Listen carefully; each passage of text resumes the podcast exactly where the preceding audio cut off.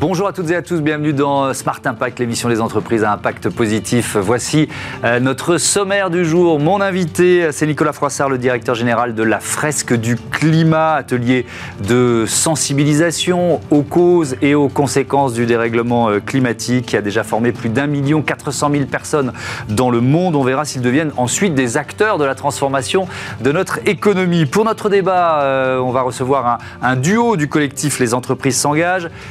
Et ACP Thermic Cedra nous expliqueront notamment comment les, les stages et l'apprentissage sont des leviers euh, d'insertion. Et puis dans notre rubrique consacrée aux startups, en partenariat aujourd'hui avec HUP, l'association qui fait la, la promotion des entrepreneurs en situation de handicap, je vous présenterai l'Académie Visible et ses modules de formation pour améliorer la performance entrepreneuriale. Voilà pour les titres, c'est parti, c'est Smart Impact.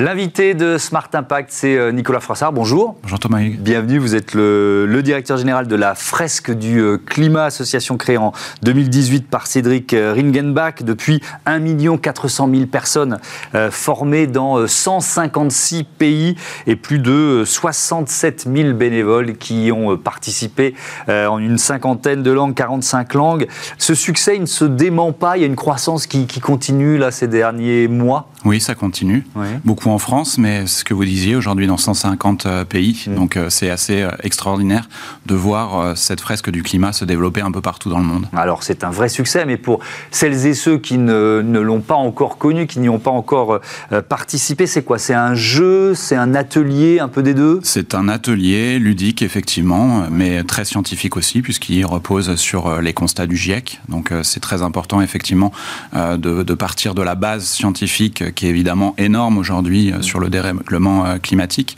mais de le faire aussi euh, de façon ludique, en collectif, puisqu'en général c'est sept personnes, ça peut être un peu moins ou un peu plus, Ouais.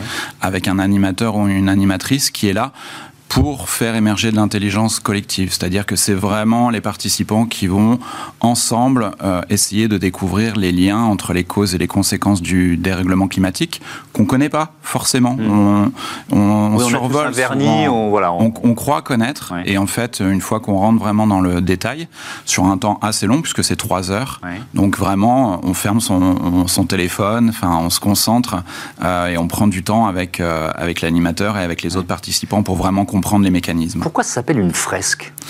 Une fresque, parce qu'à un moment donné, ça ressemble aux fresques euh, parfois ancestrales, c'est-à-dire que ce jeu de cartes euh, prend vie et les cartes sont reliées les unes aux autres et à un moment donné, il y a un paysage global sur ce dérèglement climatique avec une partie en plus de créativité où euh, chaque participant et participante avec des feutres par exemple peut rajouter un dessin ou euh, quelque chose qui en tout cas est important euh, pour, pour cette personne-là et avec un titre, chaque, chaque équipe à un moment donné. Euh, donc il y a, il y a des millions de titres puisqu'il y a Oui, des, ça. Chacun crée sa fresque du climat. Chacun crée sa façon. fresque du climat. On en sort changé. C'est ce en que je- je- ça m'intéresse le retour d'expérience. sort changé. Moi, j'ai rejoint cette, euh, cette euh, je suis directeur général depuis août dernier de cette initiative, Mmh. euh, parce que même avant de penser pouvoir la rejoindre un jour, euh, ces dernières années, un nombre assez hallucinant de personnes m'ont dit que la fresque du climat les avait changés, les avait transformés. Mmh. Donc, il y a pas mal de personnes qui ont, euh, alors c'est peut-être pas uniquement la fresque du climat, mais ça démarre peut-être un, un processus euh, et les gens vont s'intéresser aussi euh, à aller voir des vidéos, aller, à, à les livres, à lire des, des- des ouvrages. Mais souvent, la fresque du climat déclenche quelque chose. C'est ce que la question que je posais dans, dans- dans les titres. Euh, souvent, ils deviennent quoi? Des acteurs de la transformation environnementale de- dont on parle tous les jours dans cette émission? Ils changent de job parfois, ils Ouais. changent d'entreprise. Ou ils mettent la pression en interne dans Ils leur mettent- entreprise pour que ça bouge? Oui, parce que les animateurs qu'on appelle fresqueurs ou fresqueuses, donc il y a un vocabulaire aussi qui Mhm. est né à partir de, de la fresque du climat. Euh, les fresqueurs, parfois, il y a des fresqueurs dans des entreprises. C'est-à-dire que euh, vous avez des entreprises comme EDF, Enedis, euh, Decathlon, le groupe Postal qui travaillent depuis plusieurs années avec la fresque du climat et qui ont eux-mêmes euh, formé des salariés de leur entreprise Mhm. à devenir fresqueurs qui, après, fresquent leurs collègues. Est-ce que les élus, les parlementaires, les ministres, est-ce qu'ils fresquent beaucoup? Pas assez. Ils fresquent pas. Ils sont un peu fresqués. Oui, Ben, d'accord. Aujourd'hui, je ne crois pas qu'il y en ait qui soient formés à l'animation de la fresque du climat. Ce serait super. Mais ce qu'on aimerait, c'est déjà effectivement euh, fresquer tous les décideurs. il y en a hein, qui sont passés par la fresque du climat, mm. mais on retrouve ce qu'on retrouve chez aussi un nombre de citoyens encore important, c'est-à-dire ce qu'on ce qu'on disait tout à l'heure, le fait qu'ils pensent connaître euh, les mécanismes, alors qu'en fait, il faut vraiment prendre le temps hmm. euh, pour, euh, pour creuser ça. c'est d'autant plus important qu'on l'a dit plusieurs fois ici, à partir du moment où le COMEX s'empare de ces, de ces enjeux dans une entreprise, ça va évidemment beaucoup plus vite. Et on fresque des COMEX? Oui, bah oui. On fresque beaucoup de COMEX et on rêve de fresquer le Conseil des ministres, par exemple. très, bonne idée. Pour l'instant, ils sont, ils sont 12. On leur laisse un peu de temps. Ils sont 13-14, on est à peu près dans le bon format. Ah, en plus, oui. C'est deux tables, deux animateurs. Ils seront, plus nombreux après. La, la licence du jeu, d'une certaine façon, a permis son, succès. Il euh, faut l'expliquer pourquoi elle permet une utilisation large? C'est gratuit, pas forcément, pas pour tout le monde? Enfin, il faut peut-être. C'est gratuit quand on est dans un cadre gratuit, c'est-à-dire que euh, vous vous formez à l'animation. Demain, vous pouvez euh, sensibiliser vos proches, vos amis, qui vous voulez. Si c'est dans un cadre gratuit, vous n'avez rien à payer. par contre, évidemment, quand c'est dans le monde de l'entreprise, on considère qu'il faut effectivement que mettre des moyens pour accompagner aussi le développement de, de, la fresque du climat. Oui, cet argent sert à faire connaître la fresque Exactement. du climat et, à la déployer. À développer en France, à développer euh, dans 150 pays, ce qui est énorme, et accompagner la communauté bénévole, puisque sur les plus de 65 000 euh, euh, animateurs, animatrices dont vous parliez tout à l'heure, il y en a aussi qui sont bénévoles euh, et qui euh, vont justement euh, bah, organiser une fresque dans un festival, dans un événement grand public, dans des mairies, dans des écoles. et cela, il faut, il y a une partie de l'équipe de, salariés qui les accompagne pour mm. voilà pour qu'on soit tous plus efficaces. Allez, si je reprends à mon compte, il n'y en a pas beaucoup, hein, mais une critique qui est, qui est exprimée sur la fresque du climat, c'est elle est dépolitisée. Elle ne fait pas de politique. et elle, elle, gomme d'une certaine façon les, les, les sources politiques de la situation dans laquelle on est aujourd'hui. Qu'est-ce que vous répondez à ça?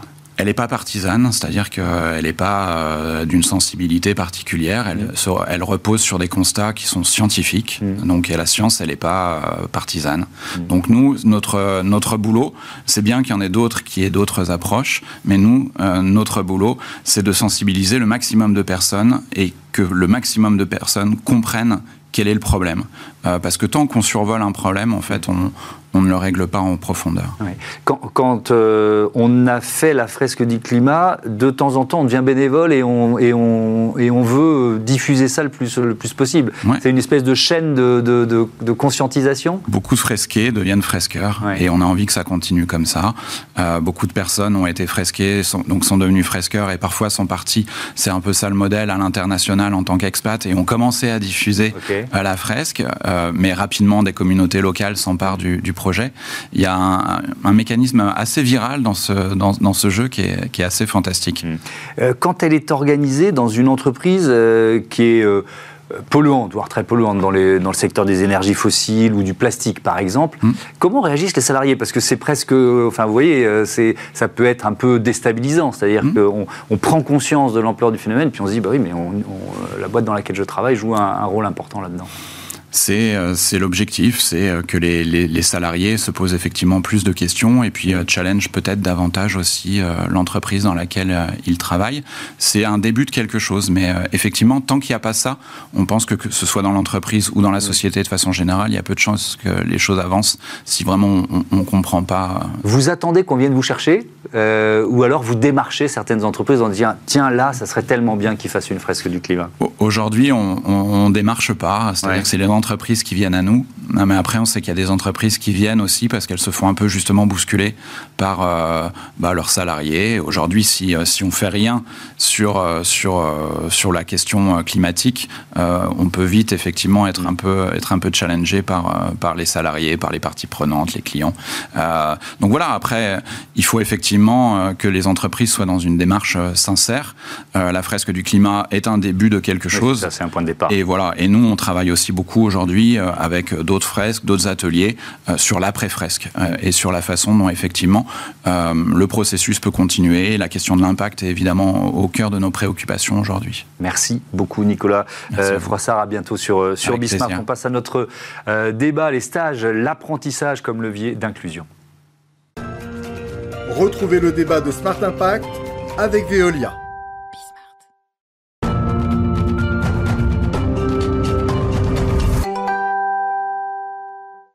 Bismart, partenaire du euh, collectif Les entreprises s'engagent. Une fois par mois, je reçois dans ce Smart Impact euh, deux membres de cette communauté qui agit pour une société inclusive et un monde durable. Aujourd'hui, j'ai le plaisir d'accueillir Leïla Grison. Bonjour. Bonjour. Bienvenue, directrice équité inclusion chez Publicis France. Et Eric Varin, bonjour. Bonjour. Et bienvenue à vous aussi, dirigeant d'ACP Thermique Cédra. Euh, je vais commencer par une question toute simple et la même pour tous les deux. Pourquoi vous avez rejoint le, cette communauté, les entreprises s'engagent? Qu'est-ce que ça représente pour vous?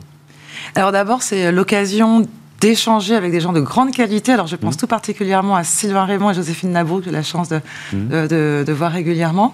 Et euh, pour une fois, et depuis longtemps, euh, la capacité de mettre en relation les entreprises et euh, les instances gouvernementales oui. et de faire se rencontrer à la fois des besoins qui sont ceux de la nation, mais aussi les réalités de l'entreprise qui ont parfois du mal à. Ces deux univers qui ne parlent pas toujours le même langage. C'est ça, pas toujours. exactement. hein. On parle souvent de la même chose, pas toujours avec le même langage. Et là, ça permet de connecter plus rapidement, notamment en matière euh, d'éducation et d'inclusion, qui Ouais. sont les sujets que, pour ma part, je porte. Oui, et dont on va parler ici, Eric Varin. Sur ces thèmes-là, on peut dire qu'en quelque sorte, ils vous ont repéré, les Bah, entreprises exact- s'engagent, c'est oui, ça? exactement, parce que justement, j'allais, je réfléchissais à votre question. Oui. Et euh, bah, moi, je suis, je suis engagé depuis 1994. Dès la création de l'entreprise, j'ai commencé à m'engager au niveau de l'apprentissage. Et donc, toujours reprendre des apprentissages, les former, etc. Les amener dans un emploi, pas forcément celui dans lequel ils ont euh, appris, en quelque sorte, mais au moins leur fait co- connaître le monde du travail. Et donc, ce qui, c'est un engagement que j'ai fait depuis, depuis 94. Et j'ai été effectivement euh, happé à un moment donné dans les entreprises s'engagent. Et c'est comme ça que j'ai pu euh, euh, être dans ces entreprises qui C'est- s'engagent. C'est quoi votre, votre domaine d'activité, en quelques Alors, mots? alors nous, nous, nous sommes plombiers, chauffagistes. On fait de la salle de bain également et de la climatisation. Petite, petite, petite PME, on est 14 dans l'entreprise, donc petite entreprise, donc on ne peut pas embaucher tout le monde, bien entendu.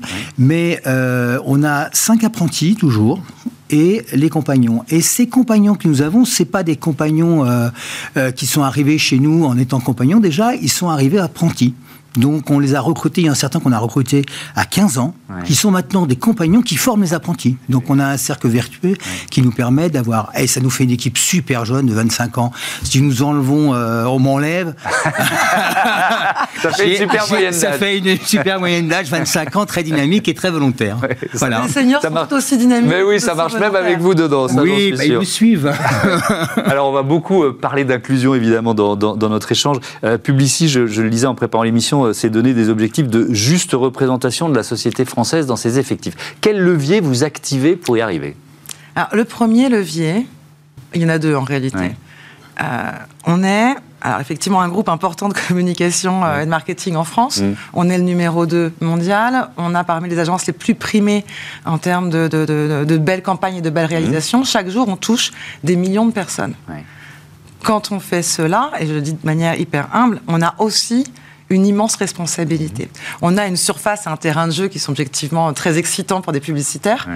Pour autant, on a aussi une immense responsabilité. Donc le premier levier, c'est celui de l'éthique de responsabilité. Quand on est une grande entreprise qui fabrique de l'image toute la journée et qui la produit et qu'elle a pour effet de créer des imaginaires collectifs, Donc, c'est déjà c'est ce que vous diffusez. c'est ce qu'on C'est diffuse. déjà la- Mais- c'est- ce levier-là. Pour être euh, juste dans ce que nous diffusons et des justes représentations des personnes euh, et de leur singularité, alors il convient que les équipes soient elles aussi euh, mixtes et Mmh. plurielles, parce que la réalité, c'est que euh, les différentes populations, selon votre parcours euh, socio-économique, votre parcours éducatif, l'endroit où vous vivez, vous n'avez pas les mêmes expériences et pas les mêmes langages de la réalité. Et donc des équipes mixtes permettent aussi d'être plus justes dans les représentations. Et ça, c'est parce qu'on a un deuxième devoir, qui est celui de la performance. Oui. De la même manière qu'une chaîne de télévision ou qu'un média, euh, les acteurs de la création ont tout intérêt à rester connectés avec leurs audiences.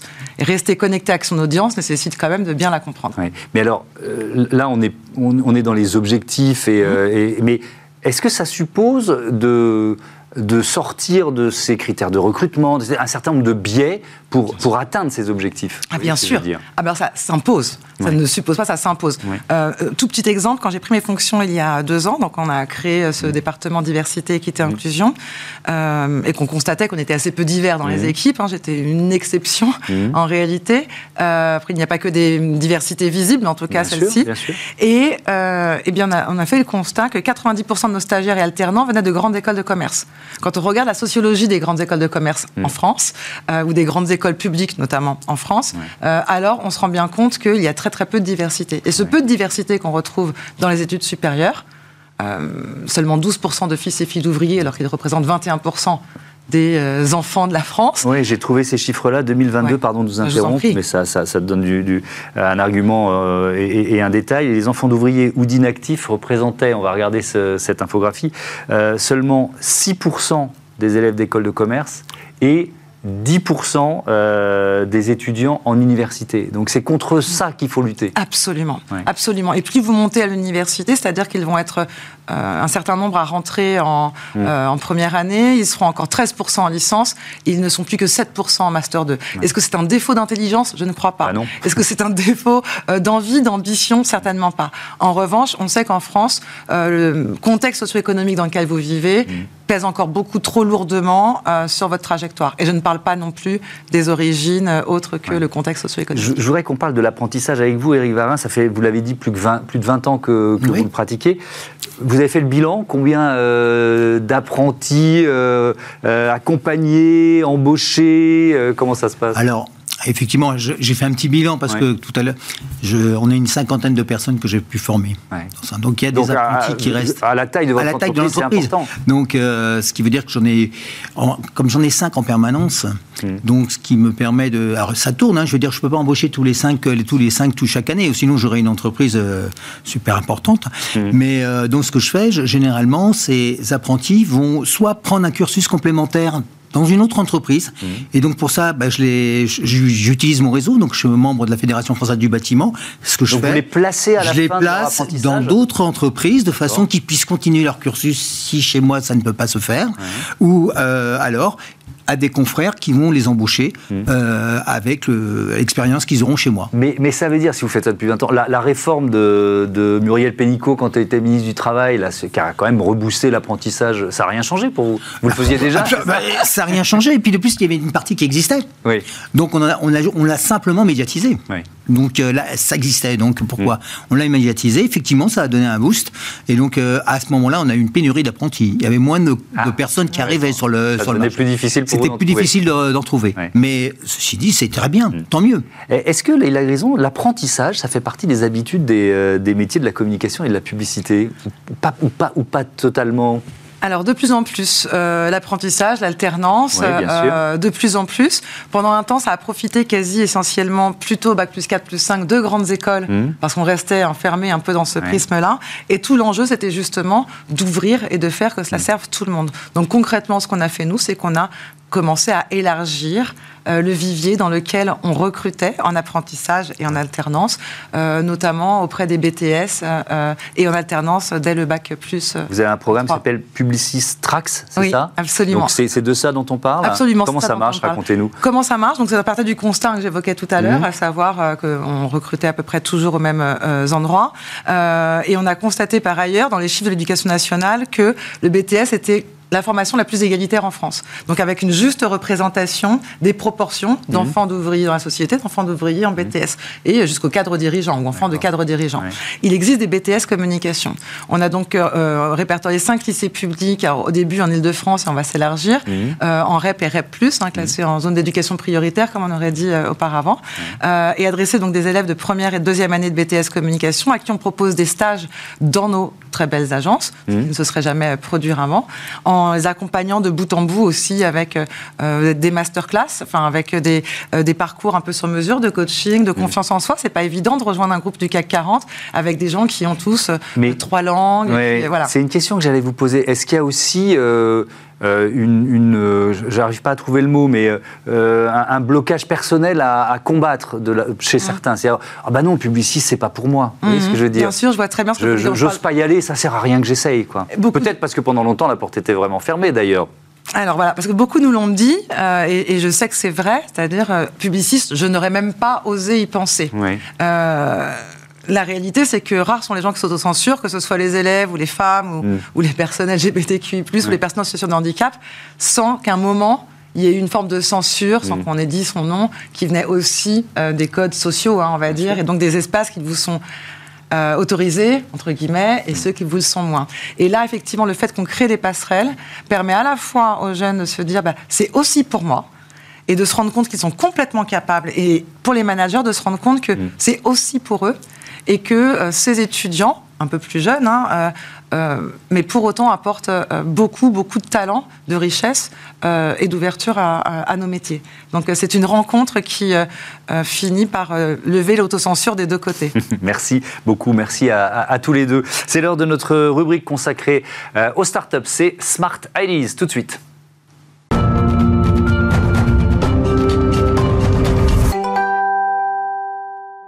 Smart Ideas euh, en partenariat aujourd'hui avec euh, HUP, l'association qui fait la promotion des entrepreneurs en, situation de handicap. Je reçois euh, Steve Ongponu. Bonjour. Bonjour Thomas. Bienvenue. Heureux de vous accueillir. Lauréat du trophée Vote du public des trophées HUP, expert en notoriété et image de marque. Vous lancez l'Académie Visible. C'est quoi l'Académie Visible? L'Académie Visible, déjà merci de me recevoir Thomas. L'Académie Visible, c'est un, un programme pour accompagner, c'est une transformation pour accompagner les entrepreneurs ou les salariés qui ont un projet dans l'entrepreneuriat afin de les accompagner vraiment de bout en bout, afin de réussir leur projet et avoir de la visibilité. Donc en fait, on a remarqué qu'il y a un million d'entrepreneurs aujourd'hui en France mmh. et la plupart des salariés vont se lancer dans l'entrepreneuriat. Au bout de trois ans, ils vont retourner dans le salariat. En fait, mmh. c'est un constat qu'on a noté. Moi, ça fait huit ans que je suis entrepreneur et donc c'est pour les accompagner les, en termes de storytelling, en termes de branding et en termes de réseau pour avoir une vision 360 afin qu'ils puissent avoir toutes les bonnes clés pour pouvoir mmh. réussir euh, dans l'entrepreneuriat. Qu'est-ce qui vous différencie des autres programmes de coaching pour entrepreneurs ou, cadres?